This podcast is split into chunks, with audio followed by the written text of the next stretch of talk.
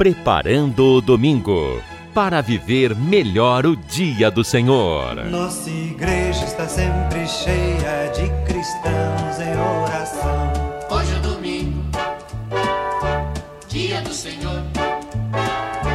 Vejam como reza o meu povo santo. O amor está voltando Nosso povo está rezando de mãos dadas como. Olá, bem-vindo e bem-vinda ao nosso programa Preparando o Domingo. Este programa que a cada semana oferece leva até você as leituras da liturgia deste domingo, que é o 16º domingo do tempo comum. É a leitura do texto sagrado, aquele que é para nós palavra de Deus, portanto, texto inspirador, que nos convida a sair de nós mesmos, a colocarmos nosso olhar mais distante e ao mesmo tempo mais próximo, porque vamos nos dando conta que é de Deus que vem esta palavra, mas Ele está próximo, Ele está ao meu lado, Ele me convida, portanto, a fazer um caminho de vida. É nessa promessa de vida que nós nos motivamos a escutar a palavra de Deus. É ela que nos ajuda a tantas vezes, nos caminhos e descaminhos desta vida, reencontrar o passo, colocar dia a dia um passo cada vez e assim confiante caminhar naquilo que é o destino de cada um de nós. Desejamos e queremos ser felizes e Deus é o nosso principal parceiro nessa caminhada, afinal é Ele quem deseja a nossa felicidade antes de nós mesmos. Mais do que nós mesmos, é Deus quem espera e deseja que sejamos felizes. Diria Santo Irineu, a glória de Deus é a felicidade do homem. Portanto, a sua palavra é a palavra orientadora, a palavra que conduz. Abramos, portanto, nosso coração a escutá-la, invocando o Espírito Santo.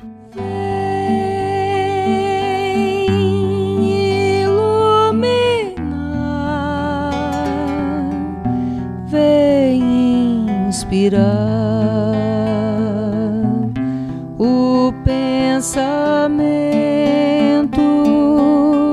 ó, vem Espírito, língua de fogo, chama de amor, sopro de paz. A primeira leitura da liturgia é extraída do livro do Gênesis e diz assim: Naqueles dias, o Senhor apareceu a Abraão junto ao carvalho de Mambré, quando ele estava sentado à entrada de sua tenda no maior calor do dia. Levantando os olhos, Abraão viu três homens de pé perto dele. Assim que os viu, correu ao seu encontro e prostrou-se por terra. E disse: Meu senhor, se ganhei tua amizade, peço-te que não prossigas viagem sem parar junto a mim, teu servo. Mandarei trazer um pouco de água para vos lavar os pés e descansareis debaixo da árvore. Farei servir um pouco de pão para refazerdes vossas forças antes de continuar a viagem, pois foi para isso mesmo que vos aproximastes do vosso servo. Eles responderam: Faze como disseste. Abraão entrou logo na tenda onde estava Sara e lhe disse: Toma depressa três medidas de mais fina farinha, amassa alguns pães e assa-os. Depois Abraão correu até o rebanho, pegou um bezerro dos mais tenros e melhores e deu-o a um criado para que o preparasse sem demora. A seguir, foi buscar coalhada, leite e o bezerro assado e pôs tudo diante deles. Abraão, porém, permaneceu de pé junto deles, debaixo da árvore, enquanto comiam. Eles lhe perguntaram: Onde está Sara, tua mulher? Está na tenda, respondeu ele. E um deles disse: Voltarei sem falta no ano que vem, por este tempo, e Sara, tua mulher, já terá um filho. Neste episódio da vida de Abraão, nós encontramos um traço característico deste patriarca, que é a hospitalidade. Ele vai nos ensinar não apenas que a fé em Deus precisa ser incondicional, é preciso confiar nas suas promessas, mas ele nos ensina a viver de modo tal a sermos semelhantes a Deus que nos acolhe gratuitamente. Assim, Abraão acolhe aqueles três homens gratuitamente. Ele não sabia quem eles eram. Apenas estavam ali no momento difícil da jornada para um peregrino, meio-dia, o calor do dia, parados de pé, próximo a Abraão. E ele se dá conta de que eram pessoas que estavam a caminho, e por isso se coloca com uma atitude de serviço. O texto deixa, em muitos momentos, o leitor na dúvida se Abraão sabe ou não com quem ele está falando, porque o leitor sabe que se trata de Deus mesmo que vai visitar Abraão. É nessa hora que a gente se dá conta que o gesto de Abraão foi um gesto humano antes de ser um gesto reverente. As passagens que fala em que ele se ajoelha, em que ele se prostra por terra, em que ele se coloca como servo, nada disso revela exclusivamente um comportamento religioso. Era parte da cultura oriental ter essa reverência ao próximo, especialmente se ele estivesse numa condição de sofrimento. É assim então que Abraão aqui se manifesta como este homem hospitaleiro. É somente no final do texto que algo da identidade destes homens parece revelar quando eles anunciam que Sara haverá de ter um filho. Afinal, Abraão e Sara já eram idosos. Se eles eram capazes de afirmar com tanta propriedade que dali a um ano Abraão teria um filho, eles eram ou profetas ou estavam vindo em nome de Deus para lhe anunciar esta boa nova. É assim então que essa leitura percorre durante todo o início a atitude de Abraão que, sem saber, acolheu a Deus mesmo. Isso nos recorda também uma experiência da vida de Dom Helder Câmara, que costumava dizer que ele mesmo preferia abrir a porta de sua casa ao invés de deixar que um outro pudesse fazer isso, porque ele dizia: nunca se sabe se é Deus mesmo que bate à minha porta se referindo, claro, aos mais pobres, aqueles que passavam pela sua casa pedindo ajuda ou apenas, quem sabe, um ombro, um ombro amigo, alguém que eles tinham confiança, que os escutariam na sua miséria, no seu sofrimento. E assim do Helder também serve de modelo, né? um Abraão dos nossos tempos, aquele homem acolhedor e de palavras sábias. É assim que esta primeira leitura de hoje nos convida a imitar, imitar o patriarca nessa sua atitude. Fazer o bem sem olhar a quem é parte da nossa cultura, da nosso, nosso ditado popular, mas é preciso que se torne uma cultura prática da nossa vida do dia a dia. É certo que a violência dos nossos tempos nos intimidam. É verdade que é, nem sempre somos capazes de fato de colocar a confiança de se quem nos procura não está abusando da nossa confiança, da nossa boa vontade, mas é preciso manter o coração aberto para escutar o outro para não permitir que isso nos impeça de fazer o bem. E é assim então que nós queremos também um dia ser acolhidos na morada eterna. É por isso que o salmo de hoje vai dizer: Senhor, que morará em vossa casa. Essa morada de Deus, que é a morada eterna, implica uma atitude semelhante à de Abraão. Se eu quero ser acolhido por Deus, tenho que aprender a acolher a quem está ao meu redor, acolhermos uns aos outros. E pode ser uma atitude simples, não é? Afinal, Tantas vezes o que o outro espera de nós é apenas alguém que nos escute pacientemente, que dê um voto de confiança, de credibilidade àquilo que dizemos, ou mesmo sabendo que ele não está acreditando, mas ele está escutando. Ele está dando a gente a chance de falar, de se expressar. Muitas vezes é só isso, o que significa acolher. E que a gente precisa aprender no gesto do acolhimento aquilo que Abraão, sem saber, realizou é que a cada vez que eu acolho, não importa quem, eu posso sim estar ali me colocando diante de uma situação em que é Deus mesmo quem me pede de ser acolhido. É Deus mesmo quem me pede de acolher aquele que bate a minha porta, a porta do meu coração, afinal, a porta da minha vida. E eu vou descobrindo que quanto mais eu me abro ao mundo, às pessoas, às realidades, à dificuldade do outro, eu sou capaz de sair de uma bolha, de uma vida que circula sempre em torno dos meus próprios interesses. É o que temos visto né, nos nossos tempos, especialmente no que se refere à política, quando tantas vezes ficamos fixados naqueles candidatos que se tornam quase ídolos, é, ídolos que eu sigo como um fã, como um seguidor, que não importa o que o meu ídolo faça, eu estou disposto a apoiá-lo, esquecendo todo o resto.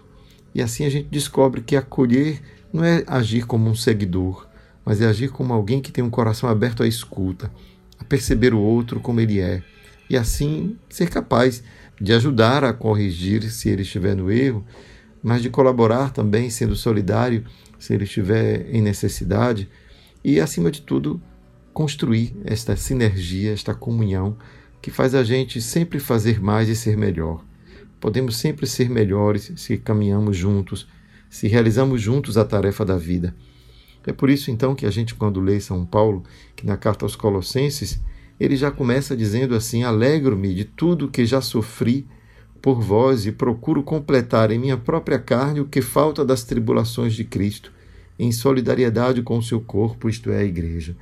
Não é que falta algo à cruz de Cristo, mas falta a minha vida ainda completar em mim aquilo que Cristo, com muito mais força e vontade e decisão, realizou.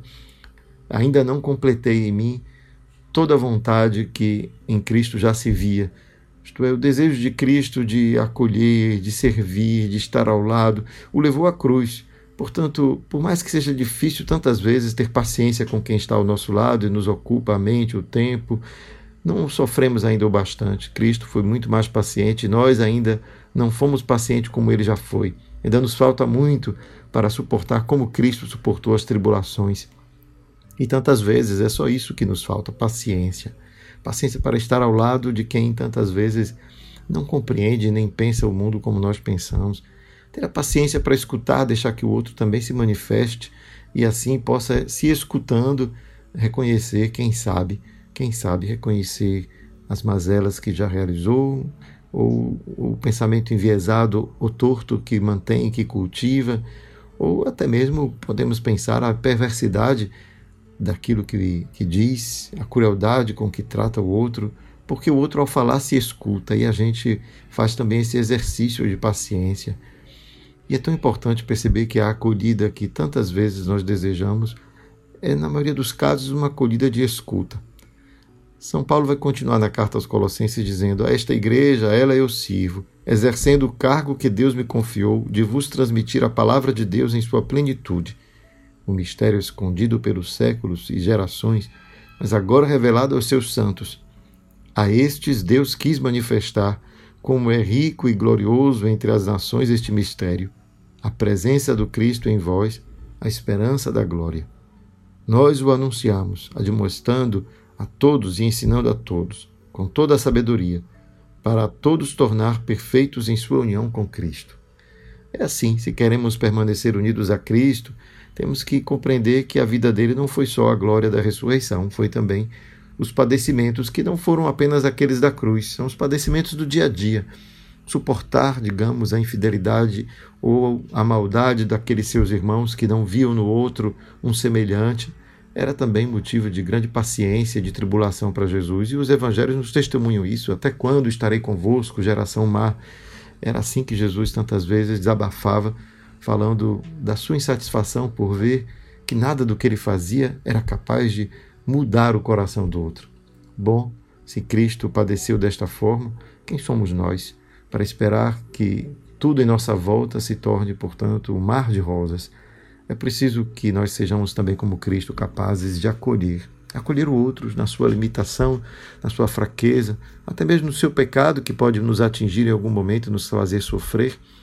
Mas a palavra que não deve faltar jamais em nosso coração é: Deus nos acolhe, acolhamos-nos uns aos outros com paciência, completando em nós, quem sabe, aquilo que ainda nos falta para nos assemelharmos a Cristo nas suas tribulações, na sua paciência conosco.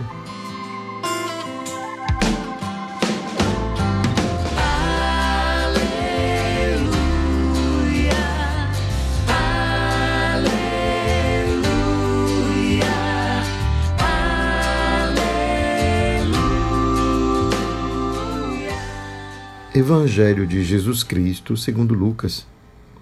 Naquele tempo, Jesus entrou num povoado e certa mulher, de nome Marta, recebeu-o em sua casa. Sua irmã, chamada Maria, sentou-se aos seus pés, aos pés do Senhor, e escutava a sua palavra.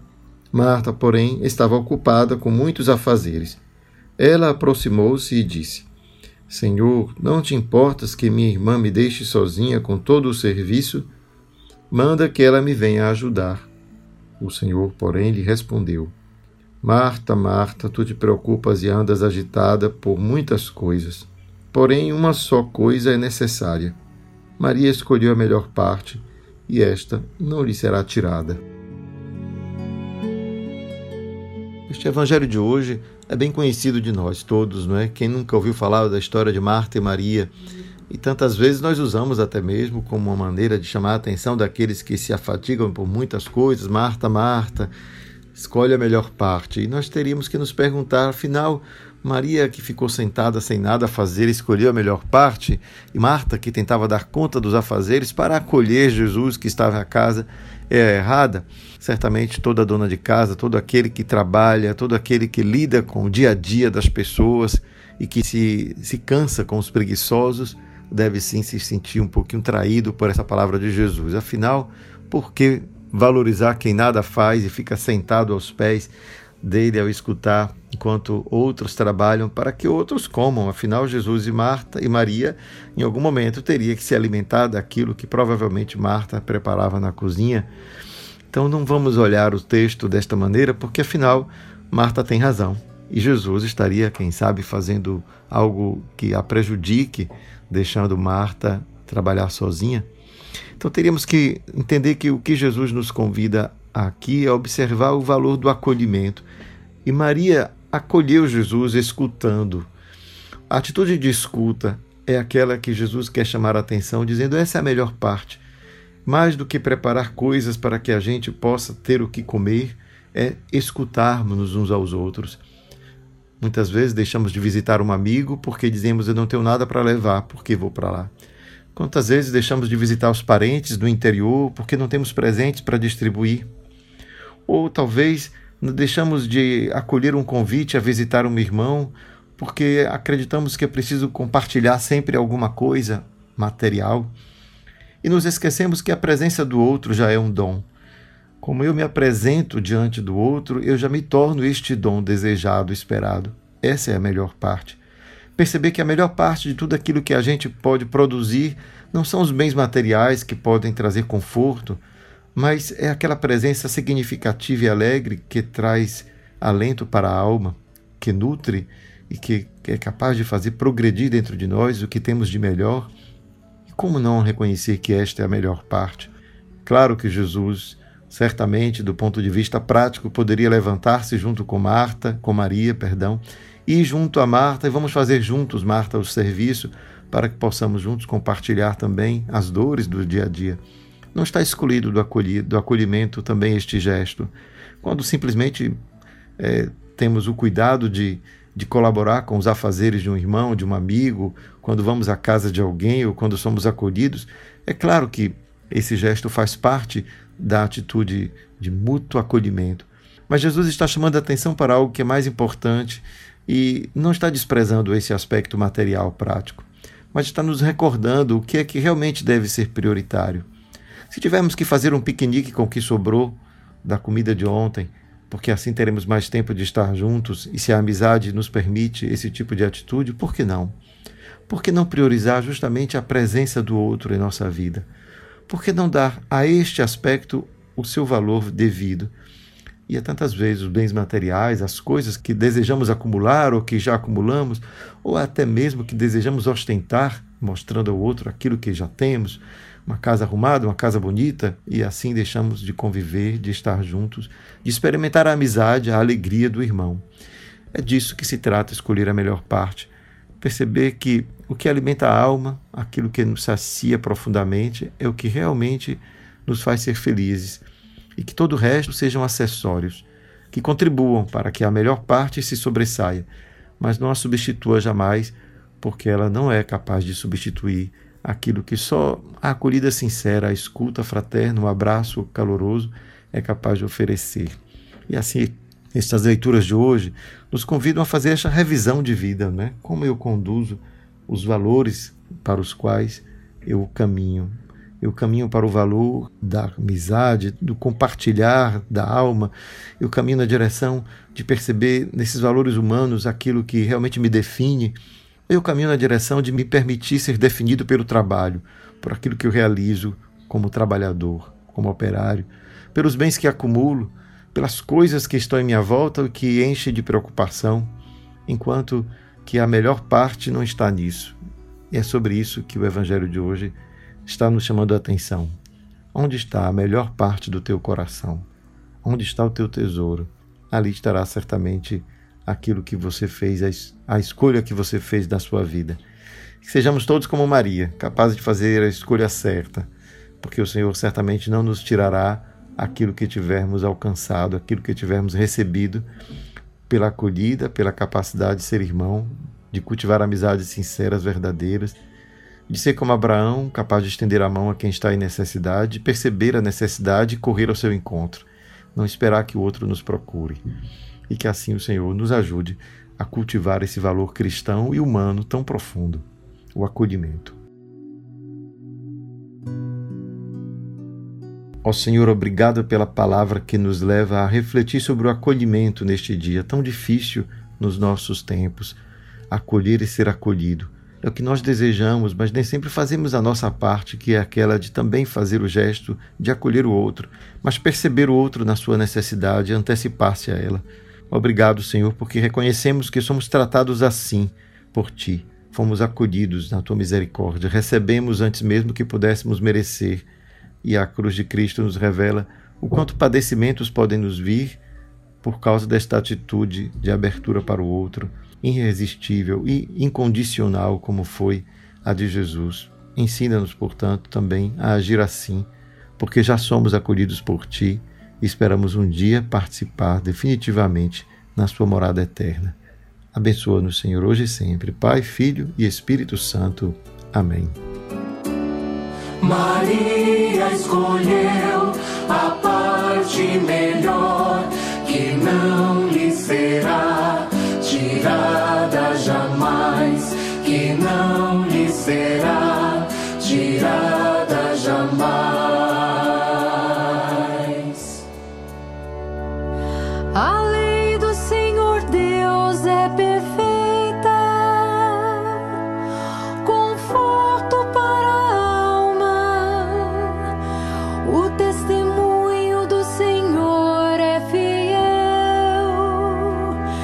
Sabedoria dos humildes.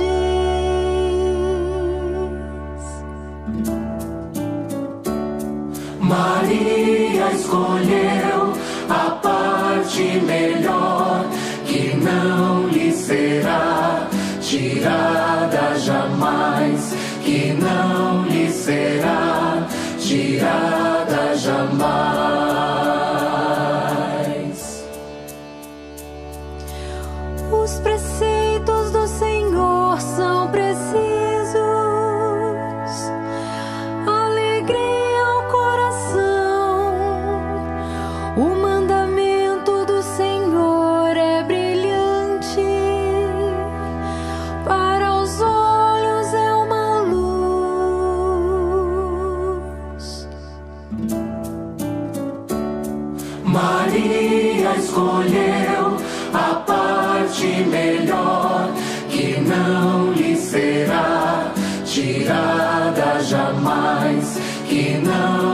Será tirada jamais.